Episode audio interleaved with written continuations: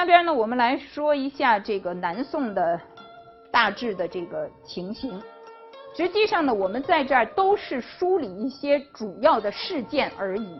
啊，这些背后呢有一些什么样的脉络，我们大家呢要自己去思考。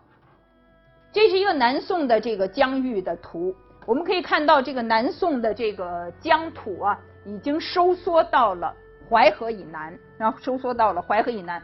淮河呢，当时其实是一个拉锯战的地区，然后淮河南北。那么后来呢，宋金之间的这个盟约，呃，把这个定位呢定到了这个两两双方的分界线呢定到了这个淮河。南宋历史的主要线索，我想呢有几个方面值得注意。首先呢，从政治军事的大形势来看，就是战还是和，这个以前呢总是觉得是一个二元选择的。其实呢，也有一些人呢是主张守的，就是相对于那个主战的，他没有那么积极，但是呢也不赞成投降，也不赞成求和。所以呢，战守和在当时是重要的这样的一些政治主张的分野和政治派别的这个分野。那么这个时期里边，从始至终基本上都贯穿着对外战争，前期是抗金，后期是抗蒙。除了这个之外，我们如果注意到它的内政的方面，就是一个是南宋时期经济文化的发展，国家就是整个的这个经济重心的南移，文化重心的南移。还有这个区域社会里边的一些，包括社会组织啊，这个社会的这种结构啊，staff 的这种网络呀，这些区域社会的发展。另外呢，和这个相辅相成的，我们也看到这个新儒学，特别是理学，在这个时候的集大成。有很多学者呢研究南宋这一段时期，像这《南宋史稿》是浙江大学的何中立先生做的，现在他们成立一个南宋史研究中心。出了这个五十部书，然后还要一批一批的这个继续出。实际上，对于南宋这个时期呢，学者的认识不太一样。比方，我们从这两种说法就能够看得出来。一种说法呢，他会说南宋这个时期呢是背海立国，那是什么意思呢？没有退路，对吧？你已经全居到了一隅之地了，后边就是海了，还能往哪退？那你正面呢面对着的。就是金人，就是女真啊，所以呢，说是是一种有的学者认为是一种背海立国的局势。那么这个呢，其实是面向大陆的，就这样的一种立场，这样的一种认识，那个眼界，那个角度是面向大陆的。另外还有一些学者认为，南宋这个时期是一个面海立国的时期。面海立国的时期是什么意思呢？是一个很开放的。面向着大海的，包括当时的这个贸易，包括当时的这种经济啊，都是面向着大海的。所以呢，有人说这个中国过去好像是这种呃黄色文明面对着黄土地的，说到了这个时候呢，变成一种蓝色文明面向着这个蓝色的海洋的。所以我想就是这样的一些提法之间，看上去呢其实就是差一个字，但是实际上对于这一个时期，对于这一个朝代的认识的角度。是非常不同的。那么，南宋政权的建立呢，是产生于这个战火和灾难之中了。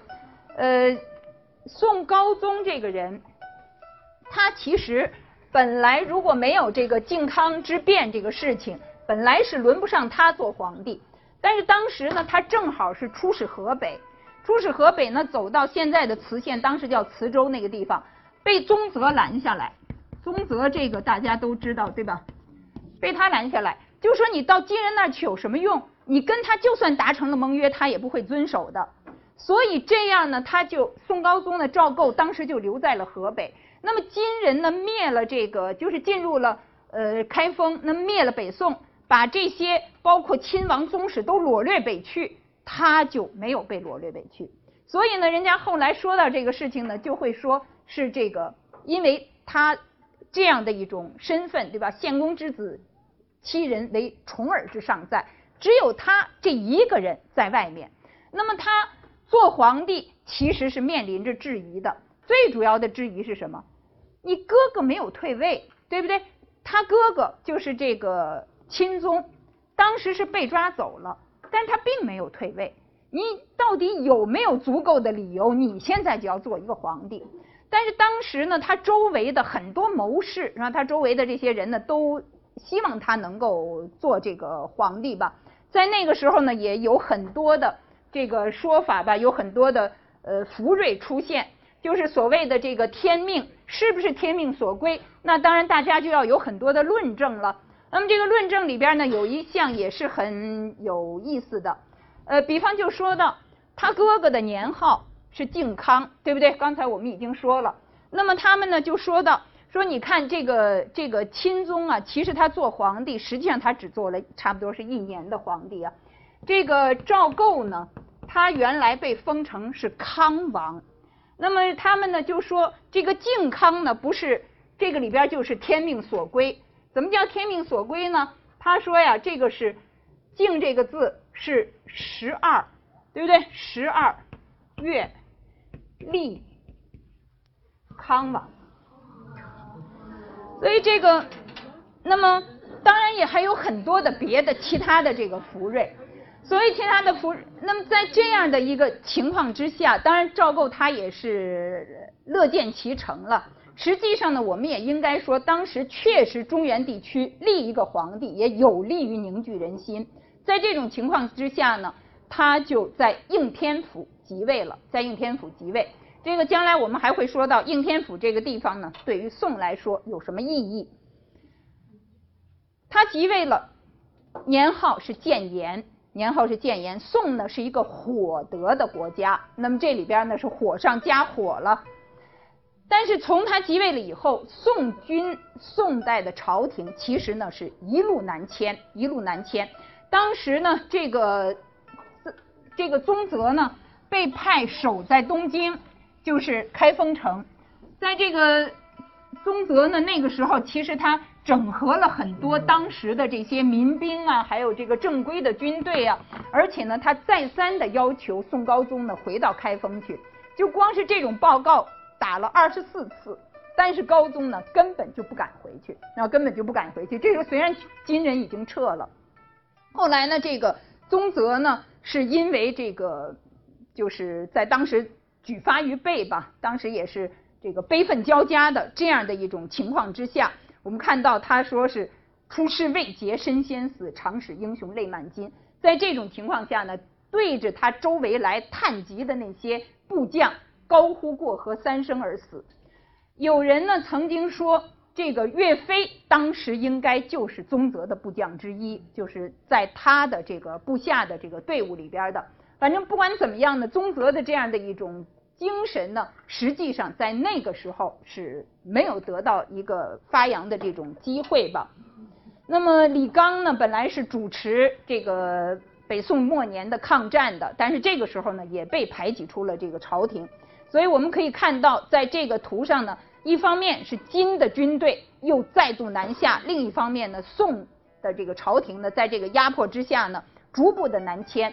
当时的这个宋高宗写给这个金军统帅的一封信里边呢，他就说这个完全是一个乞哀的信。大家可以看到这个里边，他说：“你看我从开封搬到这个南京，南京就是应天府。我从这个应天府又跑到扬州，我从扬州又跑到江宁，江宁是哪？南京。我这个一直你被你追着跑，我现在都没地方可跑了，你还不给我一条路？”那这个就是他跟这个金军统帅打交道的时候啊，就是完全是一种这个乞怜的这种口气。那么在一四一年的时候，双方呢达成了这个绍兴和议。其实呢，我们看到一六四年的时候，宋孝宗的时候又有一次隆兴和议；一二零八年有一次嘉定和议。那么三个和议的条款各自都不是完全一样的，所以大家呢还可以再去比对。总的来说呢，是以淮水为界。这个以淮水为界呢，是以淮水中流为界。那么南宋呢，很快进入到一种偏安的这个局面之下。那么在这个局面底下呢，其实有很多当时的这些士子有很强烈的批判。像这个呃“山外青山楼外楼”，这个大家都是非常熟悉的了。底下的这一条呢，其实也是类似的意思，就是说那个时候呢，卖这个地图，这个地图叫什么名字呢？叫朝京的，你去首都的这个地图。那么一站一站的走到什么地方，都标志的很清楚。但是这个地图上，就是大家呢去要到这个临安城去呢，大家呢都会买这个地图。临安之所以为名，它是宋代临时安顿的地方，对不对？宋代从来不把它称之为首都。而是称之为行在，而是称之为行在。可是呢，我们现在看到的这条材料上，我们可以看到当时的这个地图，他说是朝京地图，去京城的地图。可是这个地图呢，只画到临安，只画到临安，就是说那个时候的人心里边已经不想着去开封了，啊，已经不想着去开封了。所以呢，这个诗里边呢会说到白塔桥边卖地经。长亭短驿甚分明，一站一站都很清楚。如何只说临安路不属中原有几程，不再惦记着到开封的路途远近了？那么从这个宋代的内政来看，我们可以看到，在这个南宋历史上有几个著名的权相啊，有几个著名的这个权力很大的擅权的宰相。那么这四个权相呢是。高宗时候的秦桧，这个宁宗时候的韩侂胄，宁宗后期到理宗前期的史弥远和杜宗时期的贾似道，为什么他们有可能成为权相呢？我们将来会讲到宋朝的这个权力分隔和权力的制衡，在这里呢，这个邓之诚先生说，因为南宋的宰相兼总兵财，这个权力都由他掌握，所以呢。他有可能变成一个权相，控制了整个的这种这个政权。那么这样的这个局面呢，其实给这个南宋的政治造成了很深的困扰。清源党禁是南宋中期的一个比较重大的事件。这个清源党禁的事情呢，将来其实我们会讲到宋代的学术文化，会讲到道学，会讲到朱熹。那个时候呢，我们还会再说到它。但是这个事件，这个事件基本上应该说它是一个政治事件。这个宋宁宗的上台呢是有一点不一样的，是跟前面的这个皇帝呢不很一样。我们可以看到高宗的时候，这个刚才我们说高宗的时候，其实呢他就因为自己没有儿子嘛，过继了一个，那么就是后来的孝宗。那高宗到孝宗之间是内禅的，就是说他把皇位让给了孝宗。孝宗呢到光宗，光宗是孝宗的亲儿子，也是内禅。高这个孝宗呢把自己的皇位让给了光宗。那么前边这个呢，这个孝宗他这个谥曰孝，还真的是有道理的。他虽然不是高宗的亲儿子，但是在高宗活着的期间。当时的南宋几乎就像是有两个政治的中心，很多事情都是请示了孝宗再去请示高宗。就高宗这个太上皇还是有这个一种影子的这样的一种控御的力量的。但是当这个孝宗把他的这个权利让给了这个光宗以后，他自己做了太上皇，光宗根本不到他那个宫里去看他，根本不去看他这个爸爸，不去看他父亲。所以呢，为这个事情呢，很多很多的朝臣进言，但是光宗呢也一概都不理，也一概不理。这个呢，当然是有其他的原因了。一般会认为是因为他那个皇后，呃，跟这个孝宗之间有矛盾，一般会认为是这样的一种原因。这个光宗呢，在这个孝宗去世的时候，那么光宗应该主持这个整个的这个丧事，这是一个很隆重的一个丧礼了。但是光宗说身体不好，他就不能来主持，他就不出面，不出面。在这种情况之下，实际上是当时的臣僚经过谋议，经过谋议以后，把光宗的儿子扶出来了，把他的儿子扶出来，让他的这个儿子即位。他们当时呢，因为老去找这个光宗，光宗呢就烦得不得了，写了一个条子出来，上边呢就写是说说自己呢这个。干的已经不胜其烦了，现在呢也念欲退位。你们再这么逼我，我也想退位了。结果这些臣僚就拿他这个条子就当了一个依据，说这个皇帝他是要退位，这个光宗他是要退位。这样呢，在太皇太后在高宗的皇后的支持之下，扶上了宁宗，扶上了宁宗。其实光宗他不是完全自愿的，但是在这个情况下就退位了，退位了就变成了宁宗。而这件事里边起到绝对的这种这个作用的，起到决定性作用的，主要是赵汝愚、韩侂胄和一些当时的一些官僚。赵汝愚呢，他是一个宗室；韩侂胄是一个外戚。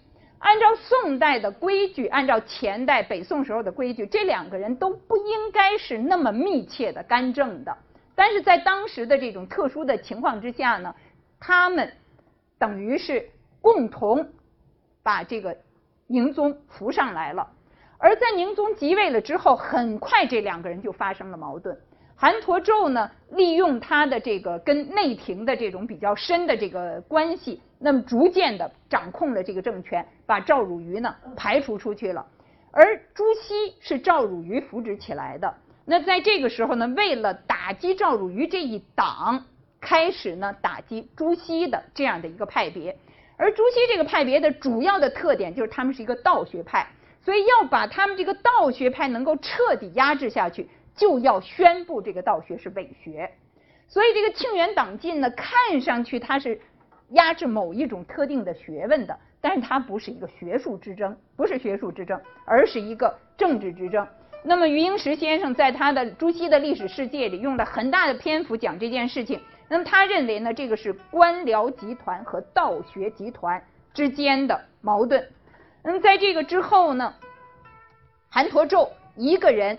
变成权相，独掌大权。但是后来因为北伐失利，那北伐失利，在史弥远和这个后庭的杨皇后合谋的情况下，原来这个韩侂胄他的他本来是个外戚，但是这个时候他所倚仗的这个韩皇后已经去世了，换成了后来的杨皇后。所以这个时候呢，他已经在内廷没有很坚决的这种支持的势力了。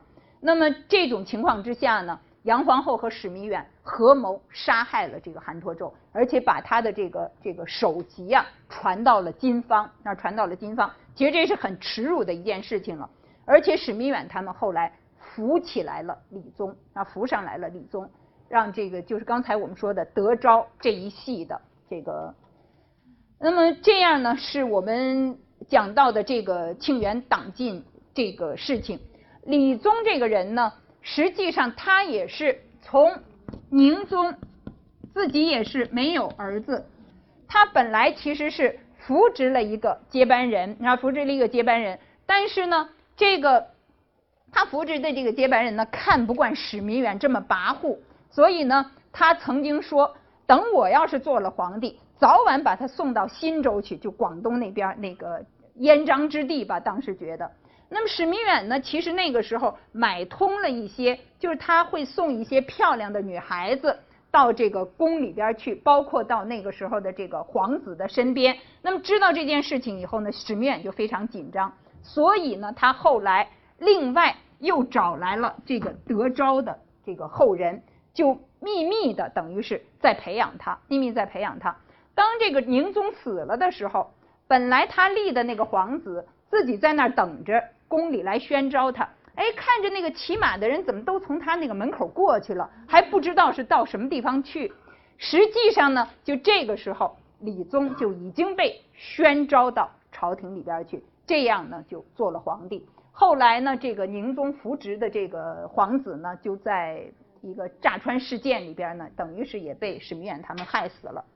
那么。这样的一个事情呢，其实影响到了南宋后期的这个政治。那么史弥远呢，在李宗的前期一直都是当权擅权的。到了这个史弥远死了之后，李宗呢才真正的开始亲政。